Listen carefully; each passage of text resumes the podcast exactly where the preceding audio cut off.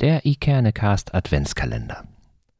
Täglich öffnet sich eine kleine Tür und was sich dahinter verbirgt, soll euch durch die Adventszeit begleiten.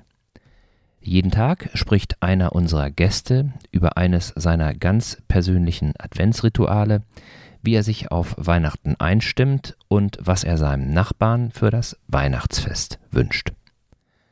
Und einen kleinen Text zum Advent gibt es auch noch dazu. Viel Vergnügen damit und eine besinnliche Adventszeit.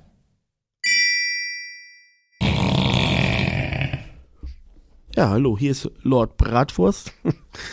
Und äh, ich bin, ich weiß gar nicht, welches Türchen ich werde im Adventskalender. Aber Weihnachten, ja, wie stimme ich mich auf Weihnachten ein? Jetzt mit meiner Familie macht das eigentlich meine Tochter mit ihrem Adventskalender jeden Tag um 4 Uhr. Ähm, und sonst haben wir eigentlich noch ein Ritual in der Familie, dass es immer bei uns Pförtchen gibt. Einmal in der Adventszeit. Da haben wir gar keinen festen Tag, sondern da gibt es einmal Pförtchen. Das ist so ein Familienrezept.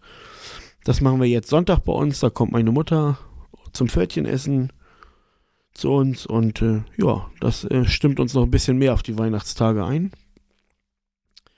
Und äh, ja, was soll ich noch sagen? Sonst haben wir eigentlich keine weiteren Rituale.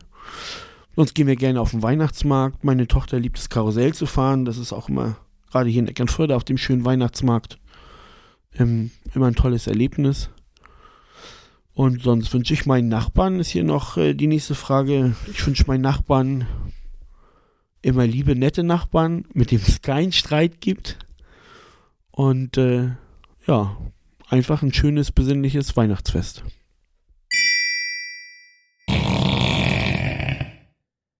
Welche Rituale habt ihr?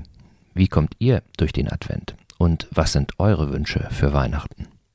Hinterlasst gerne einen Kommentar auf Instagram oder Facebook oder schreibt uns ein E-Mail an moin.ikerne-cast.de oder freut euch einfach dran.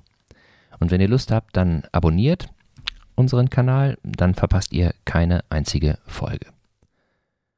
Und zum Schluss noch ein kleiner Gedanke zum Advent.